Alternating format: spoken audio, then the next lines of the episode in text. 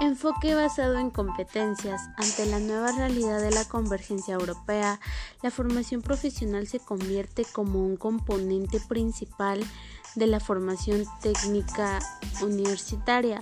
Así es el caso del trabajador social, ya que ha tenido una serie de cambios o modificaciones durante la historia.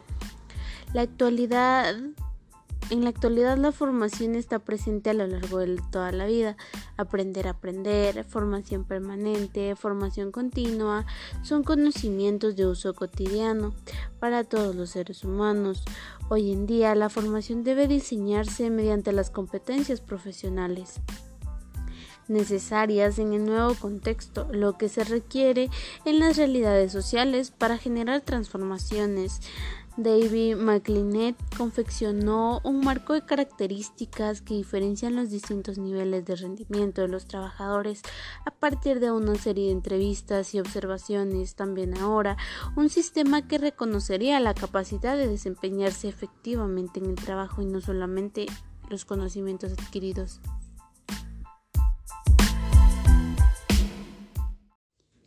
Enfoque basado en competencias.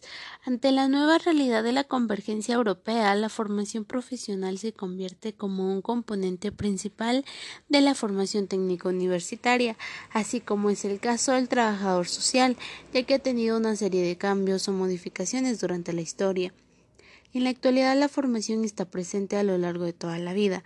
Aprender aprender, formación permanente, formación continua, son conocimientos de uso cotidiano para todos los seres humanos. Hoy en día la formación debe diseñarse mediante las competencias profesionales necesarias en el nuevo contexto, lo que se requiere en las realidades sociales para generar transformaciones. David McLean confeccionó un marco de características que diferencian los distintos niveles de rendimiento de los trabajadores a partir de una serie de entrevistas y observaciones. También ahora un sistema que reconocería la capacidad de desempeñarse efectivamente en el trabajo y no solamente en los conocimientos adquiridos.